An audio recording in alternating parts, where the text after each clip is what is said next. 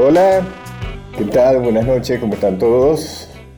Hola Nacho Guglielmi, nuestro operador técnico, querida Mica, Micaela Polak, ¿cómo estás Mica? Hola Pacho, buenas noches.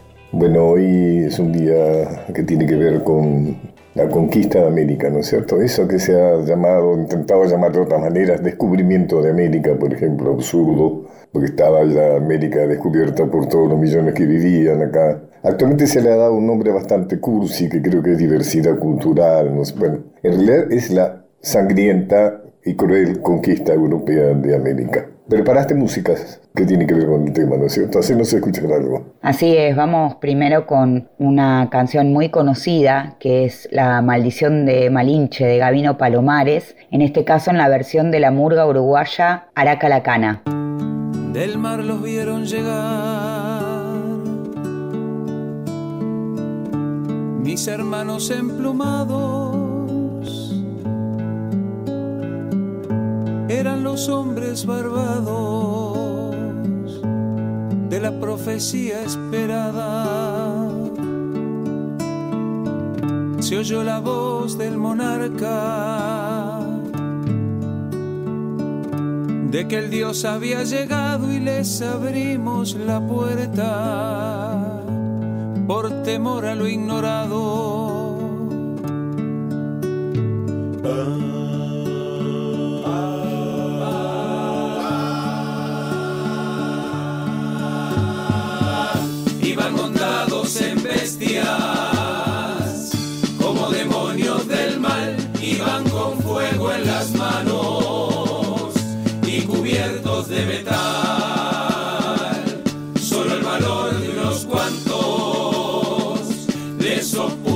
y al mirar correr la sangre se llenaron de vergüenza.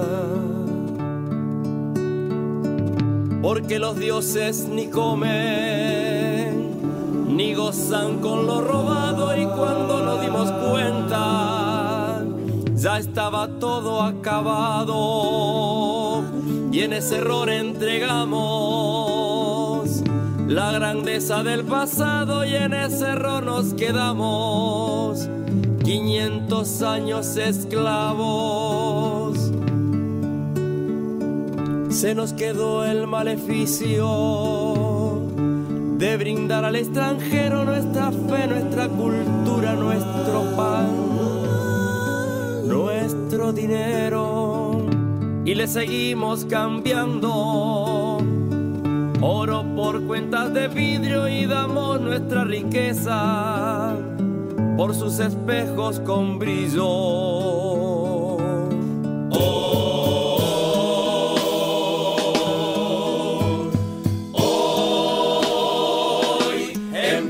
siglo XX. Nos siguen llegando rubios y les abrimos la casa los llamamos amigos. Pero si llega cansado, un indio de andar la sierra lo humillamos y lo vemos como extraño por su tierra.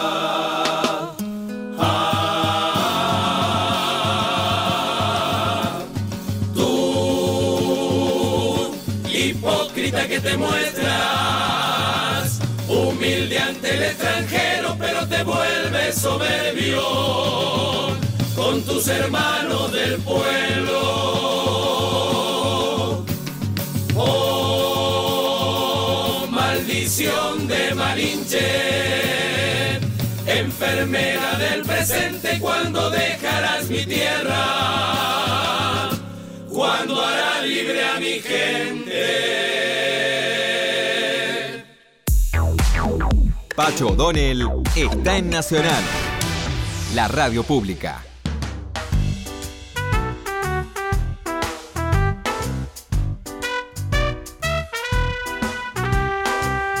Bueno, te cuento, te voy a leer un texto que escribí para mi libro El Rey Blanco, que se publica desde hace años, donde me ocupo justamente del tema de la conquista y la colonia. Lanzados a la aventura americana por codicia, por idealismo, por temple aventurero, dejaron otras familias y te reunió. Los que no perecieron en algún naufragio, atravesados por una flecha infectada o devastados por el hambre y las enfermedades, a veces lograron hacerse un espacio bajo el sol indiano. Entonces era llegado el momento de reclamar a sus seres queridos que atravesaran el océano para reunírseles.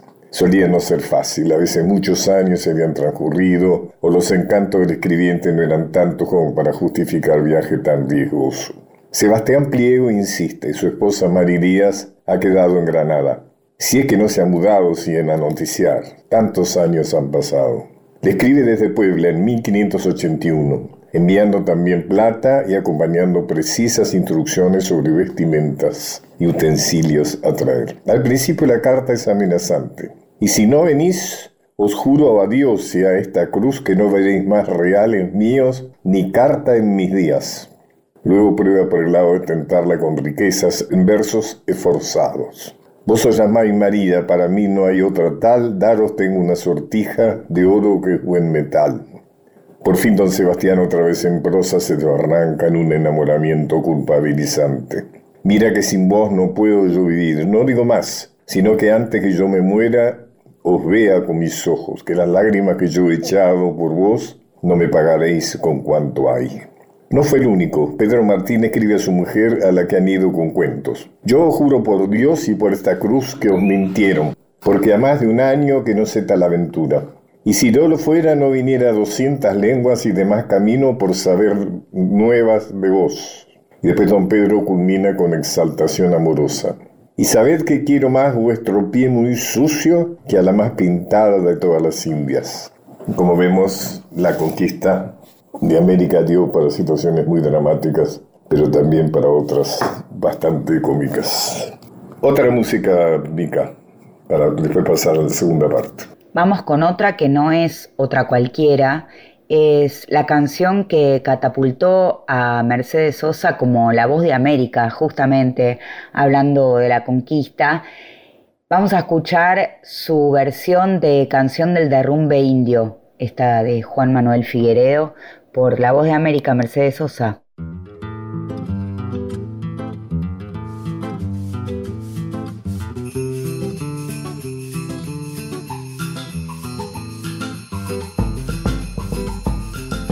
Juntito a mi corazón,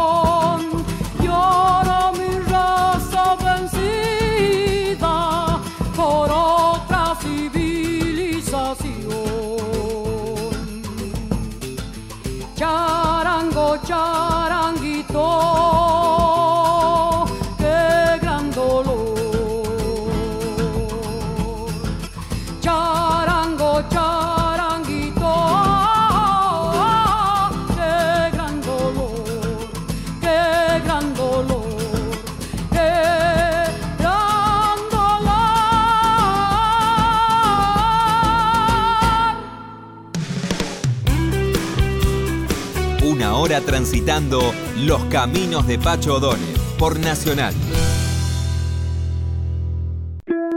Continuamos con Los caminos de Pacho O'Donnell.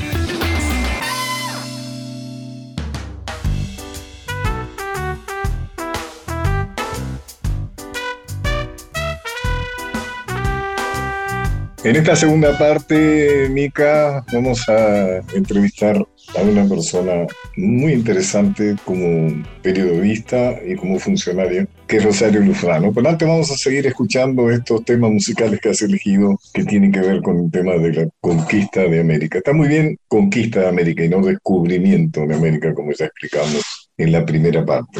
Te escuchamos. Exacto, no fue descubrimiento de América, fue conquista lisa y llana, y tampoco fue conquista del desierto. Vio como cuando quieren arreglarla con una palabra, meten la pata con la otra, porque la Patagonia no era ningún desierto, y acá nos cuenta Hugo Jiménez Agüero a través de la voz de Rubén Patagonia cómo fue ese intercambio de orejas de indios de los pueblos originarios por un patacón, cómo se le pagaba a los gauchos para enfrentarse a los indios en esta guerra de pobres contra pobres que trajo el capitalismo que surgió justamente a partir de la conquista de América. Vamos con Aoni Kenk por Rubén Patagonia. Ojeando un libro que se llama La Patagonia Trágica de José María Borrero y en una de sus páginas dice textualmente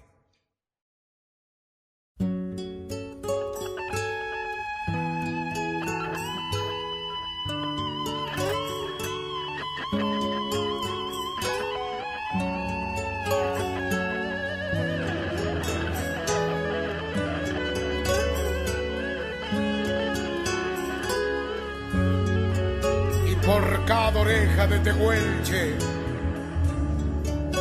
pagaban un patacón.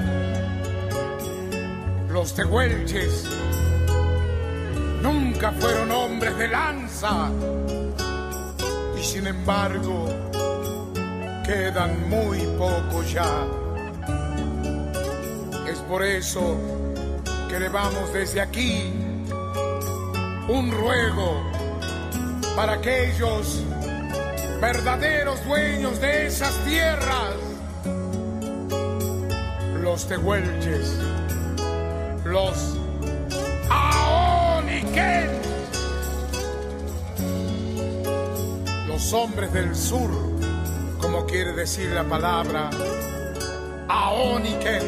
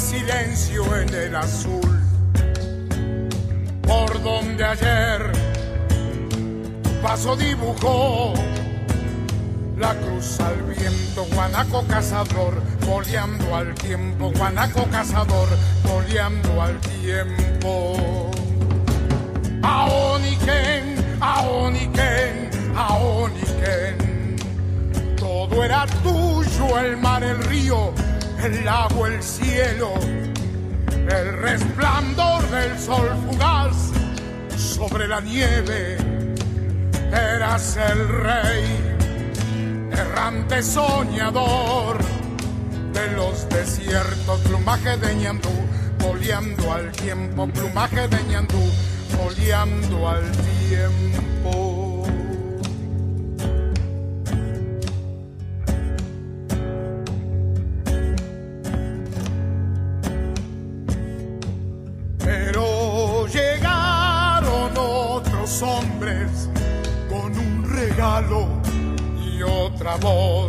para ganarse tu confianza. Te sumergieron en alcohol Después te llamaba borracho el mismo ser que te enseñó al mismo tiempo que ofrecía por tus orejas un patacón, por tus orejas un patacón.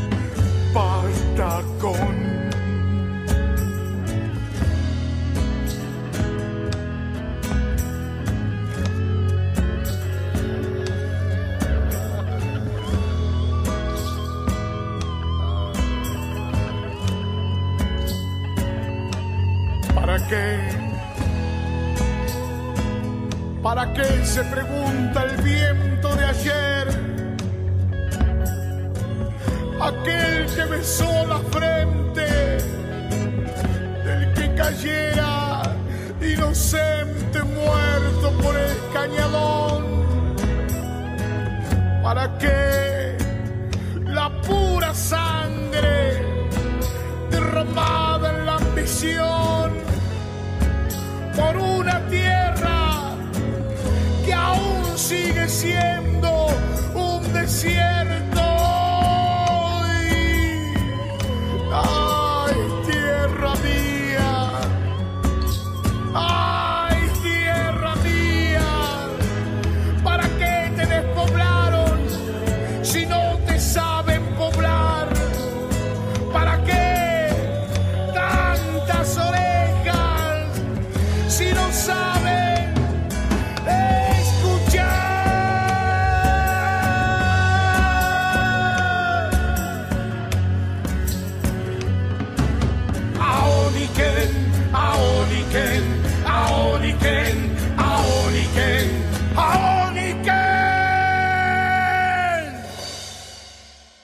Pacho O'Donnell está en Nacional, la radio pública.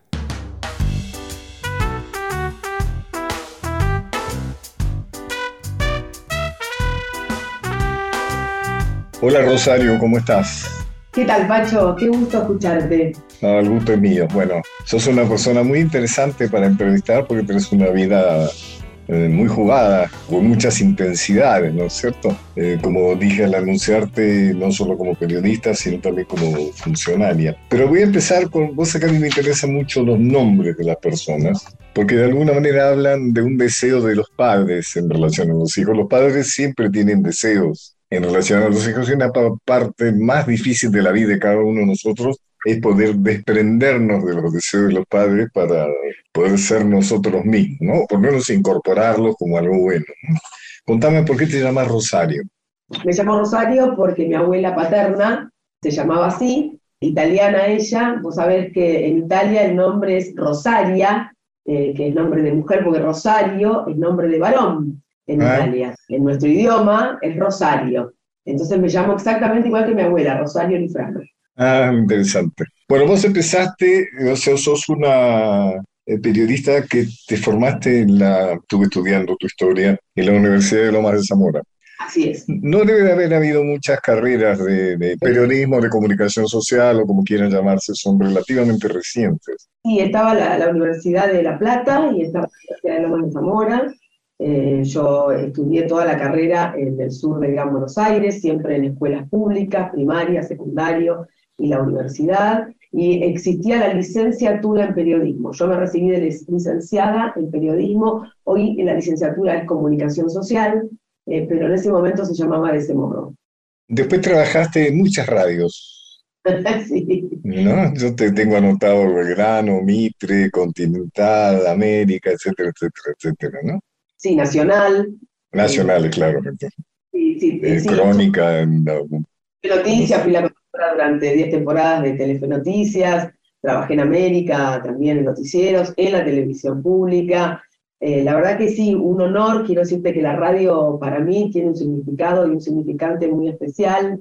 Eh, más allá de eso que aprendimos en la facultad, el feedback, el ida y vuelta en la comunicación, eh, creo que es el medio que realmente eh, logra transmitir eh, lo, que real, lo que somos. Viste, La televisión tiene una cosa un poquito más distante por la postura, quizás por la, por la ropa, por los aditamentos que uno agrega para hacer televisión, la radio eso todo no lo tiene, es más fácil saber a través del timbre de tu voz tu intención, eh, tu pensamiento. Yo aprendí mucho eh, en la radio, cuando empecé en radio, y empecé porque hubo un acuerdo entre la facultad, donde estudiaba en Loma de Zamora, yo estaba cursando la materia radio, hizo un acuerdo la facultad con Radio Belgrano, y entonces los alumnos que cursábamos esa materia podíamos ir a hacer prácticas a Radio Belgrano.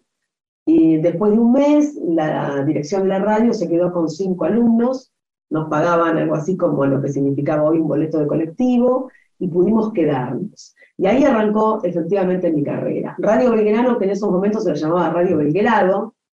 Estamos ¿De qué año me estás hablando? ¿De qué año me estás hablando más o menos? Estamos hablando de los finales. Yo ingresé en Radio Belgrano el 21 de diciembre de 1983. Esto quiere decir a los 10 eh, días de comenzado el gobierno del doctor Raúl Alfonsín. Eh, acaba la democracia, lo que era un... Estaba Enrique Vázquez ahí, ¿no? En ese tiempo. estaba Liberti, estaba, eh, José, María Pasquín Durán, Eduardo Silvercasten.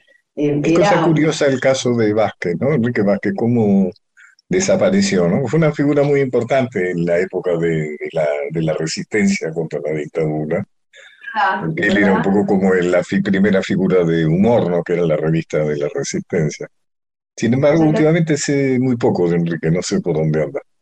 Está colaborando con nosotros en algunos guiones por los 40 años de democracia que cumpliremos el año que viene, acá en, televisión pública. Así que nosotros estamos en contacto con Enrique. Hablando de la televisión pública, vos fuiste directora del Canal 7 en el año 2006. Así es. ¿Cómo fue esa experiencia tuya? Comparada con la actual, digamos, que estás dirigiendo no directamente el canal, pero estás, el canal está dentro de tu jurisdicción, ¿no? Mira, eh, esos momentos fueron muy fuertes para mí.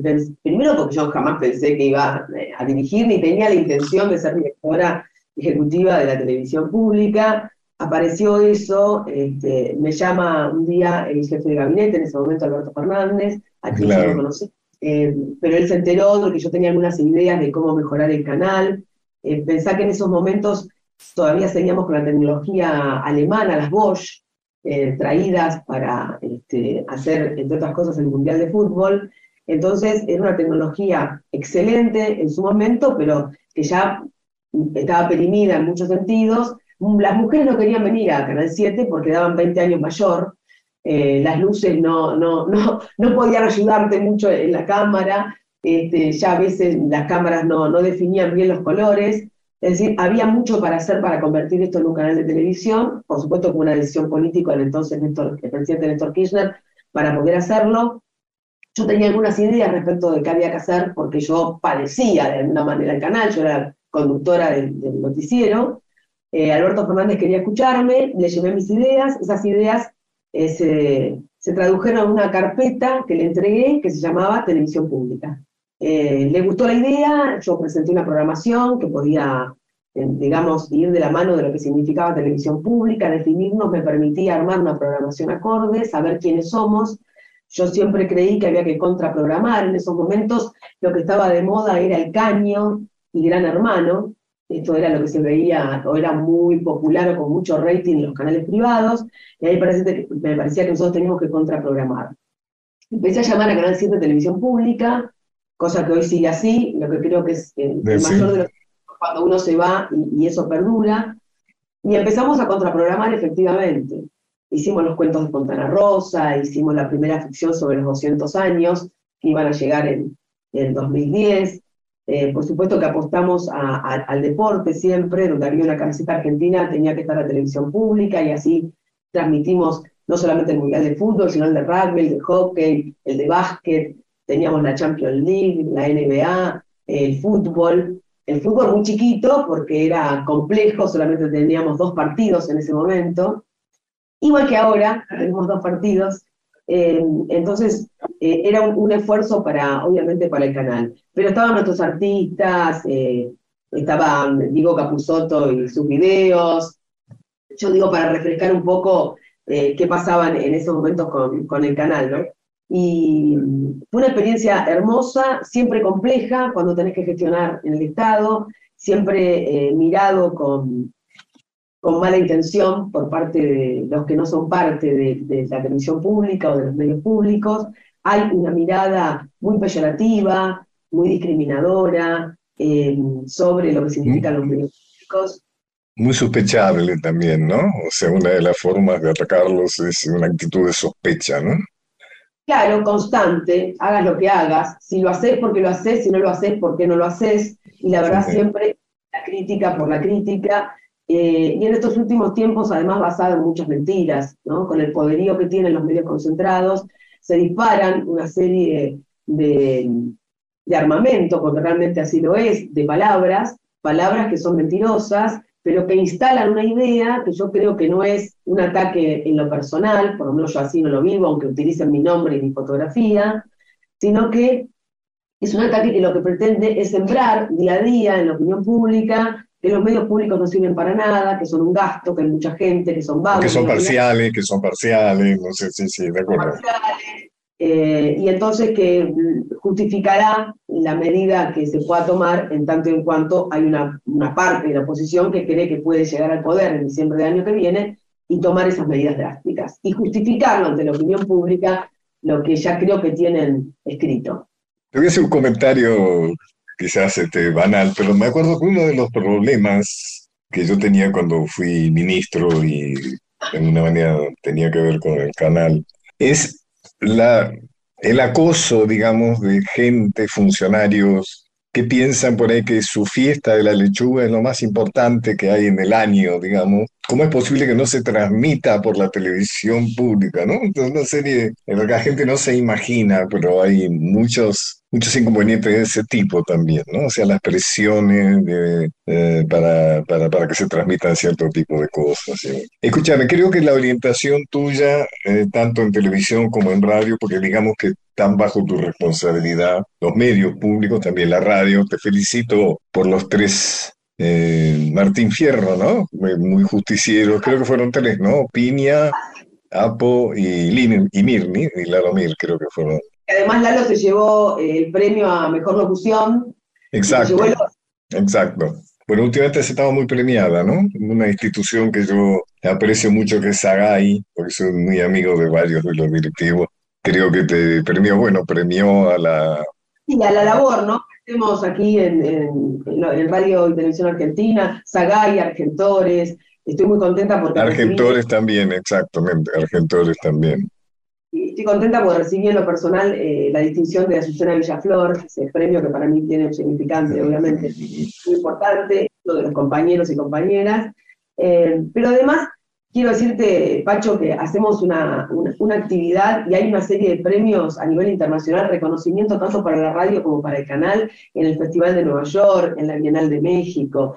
Tenemos premio oro en, en el Festival de Nueva York para la radio, con un documental sobre Malvinas, pero además Y los premios de, New York, ¿no? Que te ganaste, varios fueron. Ahora quería hablar de eso. Primero te quería comentar que eh, me parece que tenés una orientación muy federal en tus gestiones, ¿no?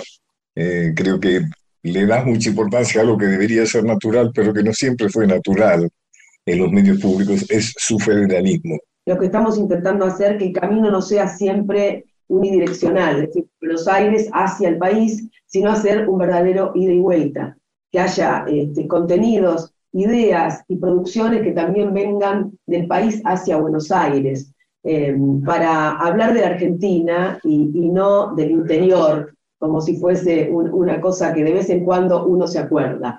Entonces, estamos haciendo un trabajo muy enorme recorriendo el país y que haya producciones en nuestra pantalla que sean, insisto, por ejemplo, como Las Polacas, una excelente producción hecha por una cooperativa de Rosario que estuvo en nuestra pantalla, o todos los materiales que hacen las universidades públicas de distintas partes del país que están en nuestra pantalla todas las noches.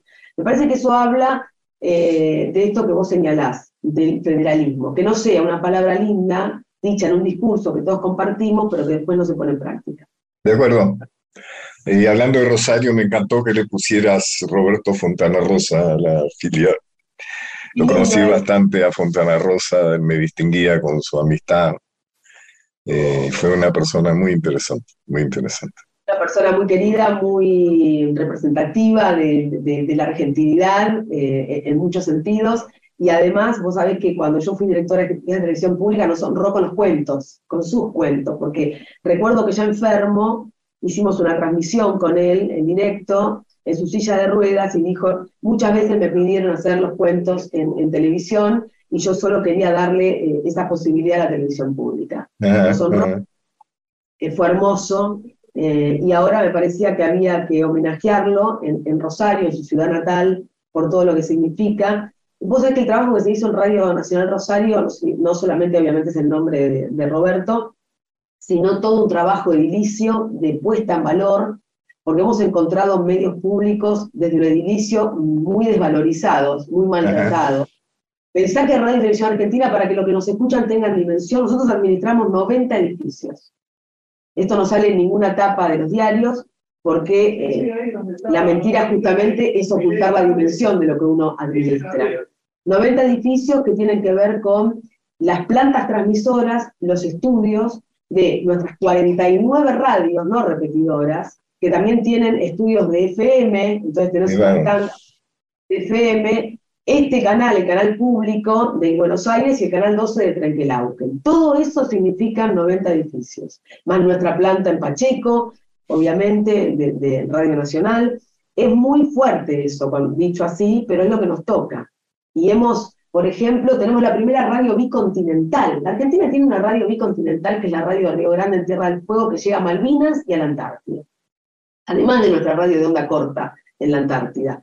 Para eso tuvimos que llevar un transmisor de 100 kilos, Pacho, que encontramos tirado en nuestra planta, en nuestra planta de Pacheco.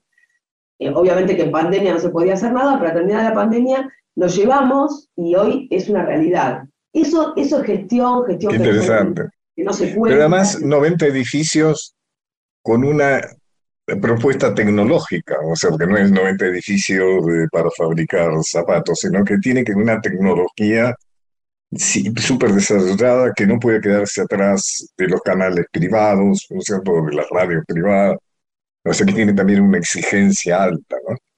Necesitas eh, personal capacitado, o sea, etcétera, etcétera. Sí, claro, están nuestros empleados allí trabajando y nuestros profesionales, aquellos que en definitiva hacen la radio o hacen la televisión. Yo siempre digo que somos como porteros, ¿viste? Siempre hago la broma de que Víctor Santamaría un día me va a afiliar, pero si le digo portero portera se va a enojar, encargados o encargadas, de abrir puertas en el sentido de que ustedes vengan, cuando digo ustedes estás incluido, Pacho, porque tienen que estar los historiadores, los periodistas, los animadores, los conductores, los artistas, los artistas tienen que estar muy presentes y lo estamos. Fíjate que el, canal público fue el, único canal que en pandemia, todos los días una ficción al aire, para dar trabajo a aquellos que tenían que estar en Sí, sí, sí, sí, sí, sí, recuerdo bien. Bueno, vamos a darle pie ahora a Micaela para que nos pase una buena música relacionada con la conquista de América y le voy a pedir algo de mi amigo Víctor Heredia, si puede ser Taquion Goy. Claro, cómo no, vamos con Taquion Goy 2, que es de este disco de Víctor Heredia. Gracias, Mica.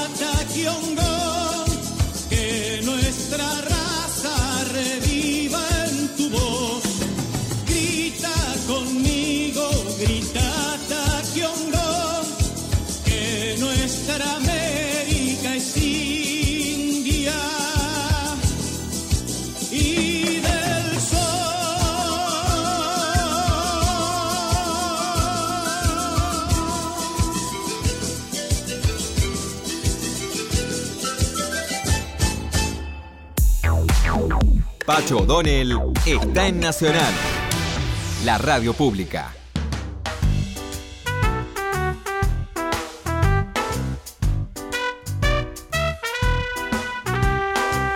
Rosario, a mí me impresiona mucho, digamos, me impresiona tus premios con tus documentales en New York, ¿no? Ha tenido más de uno, ¿no? Me acuerdo, a ver si tengo bien la lista. En 2015 te ocupaste del tema de la trata de personas. En el 2016 el tema del feminismo, que es algo que quería conversar con vos ahora. Eh, y en 2017 el tema de la violencia urbana.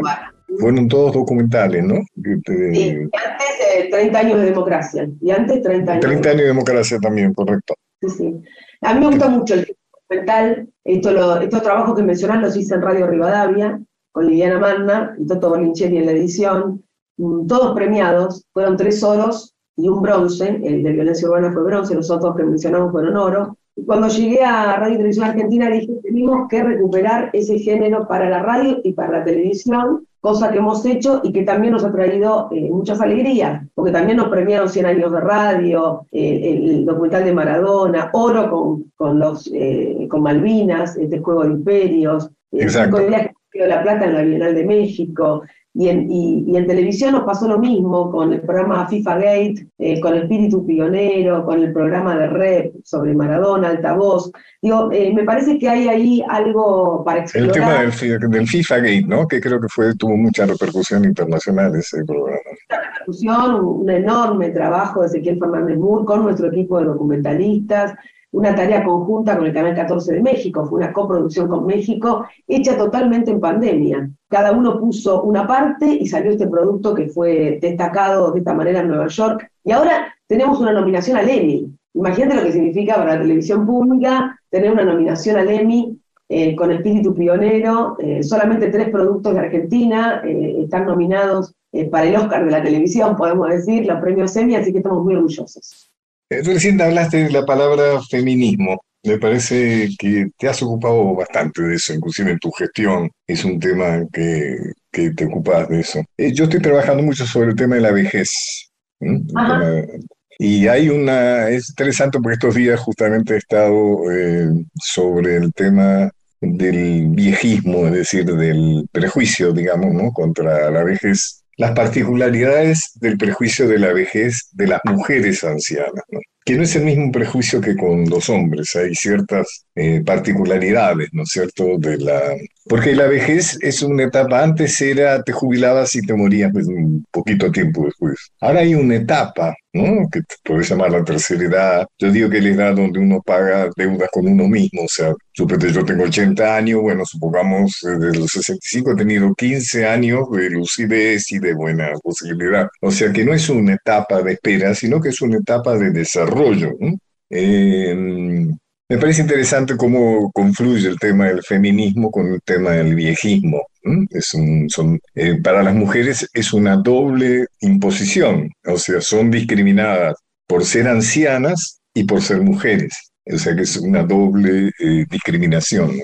bueno, habitualmente tenemos esa doble discriminación. Eh, por ser Claro. mujeres, estoy seguro que si acá hubiese un varón dirigiendo Radio y Televisión Argentina, no se hubiesen los ataques este, que me dispensan. Entonces, eh, por lo general es así, aún más en el viejismo, la vejez como, como la estás llamando, porque en definitiva hay todo una necesidad de los cuerpos y pareciera que el, varón hasta se pone más sensual o sexual en esta etapa de la vida y la mujer eh, pierde esos encantos porque los cuerpos obviamente no van a ser los de su juventud, porque todo se cae y porque pareciera entonces que es más descartable la mujer. Nosotros hemos hecho todo un trabajo en Radio y Televisión Argentina, primero creando la Dirección de, Géneros y Diversidades con protocolos contra las violencias, eh, pero dándole lugar a, minorías, ¿no? a compañeras trans, eh, a mujeres que pueden ser comentaristas en la Selección Nacional de Fútbol, lugares que la mujer le eran privados,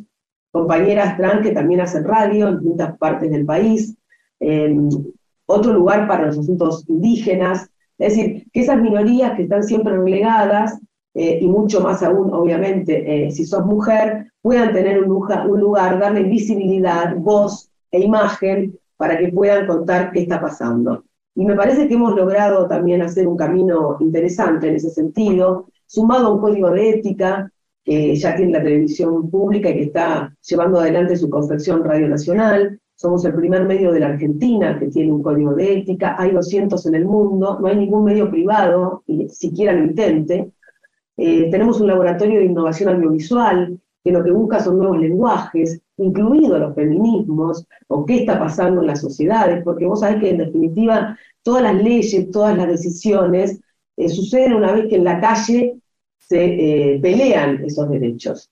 La calle siempre es motor para que la sociedad entienda qué está pasando y para que después los dirigentes tomen eso y lo conviertan en ley, eh, o en norma, o en como se llame, que permita asegurar ese lugar. Aunque la verdad, para la mujer y para las minorías, esos lugares parecen asegurados y siempre están amenazados cuando vienen dirigentes que te dicen que todo esto no sirve para nada, que hay que volver atrás, eh, y que son este, neofascistas este, con sus discursos, que no solamente pasan en la Argentina, sino en distintas partes del mundo, ¿no?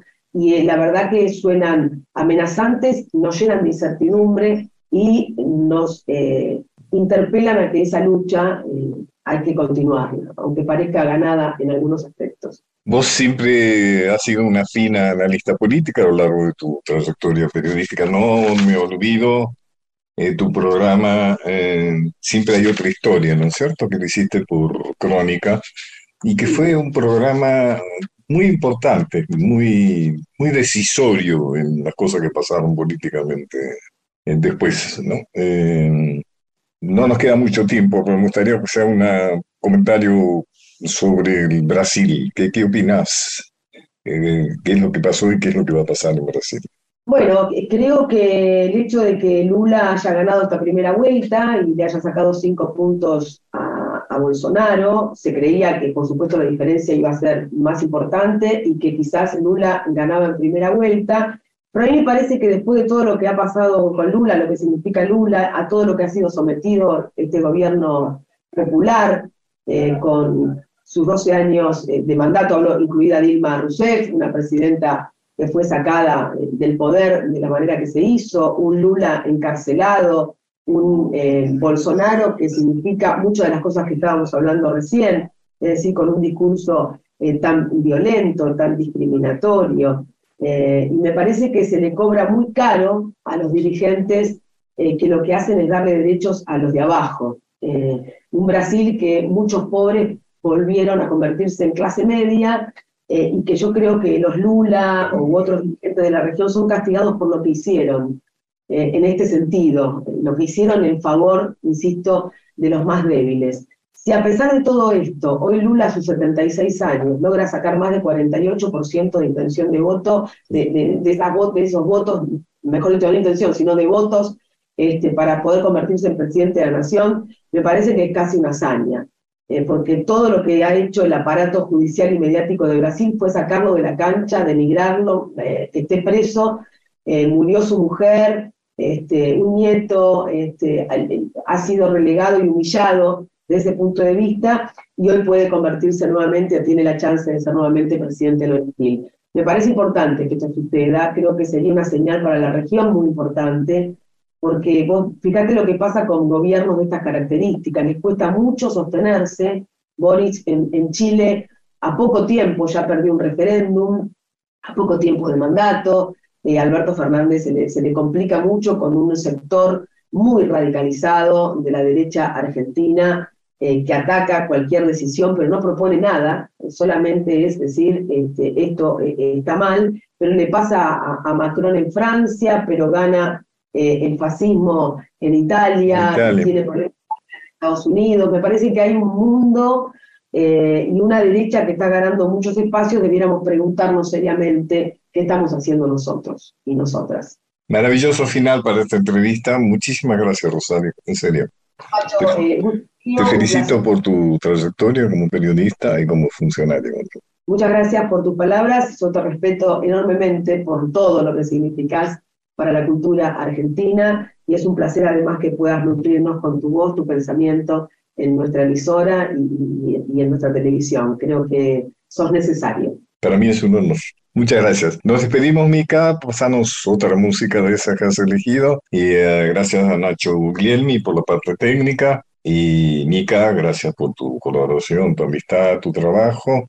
Muchas gracias a usted, Pacho, y nos vamos con Divididos, que unifican dos de sus temas, Cristóforo Cacarnú e Indio de Jalmezcal, son parte de la era de la boludez, un disco que seguramente los consagró y que ellos no solo han pegado en el desarrollo de ese disco, sino que muchas veces en vivo las tocan juntas. Y si bien en el disco son dos tracks distintos, no tienen un espacio de separación porque al fin y al cabo son la misma obra.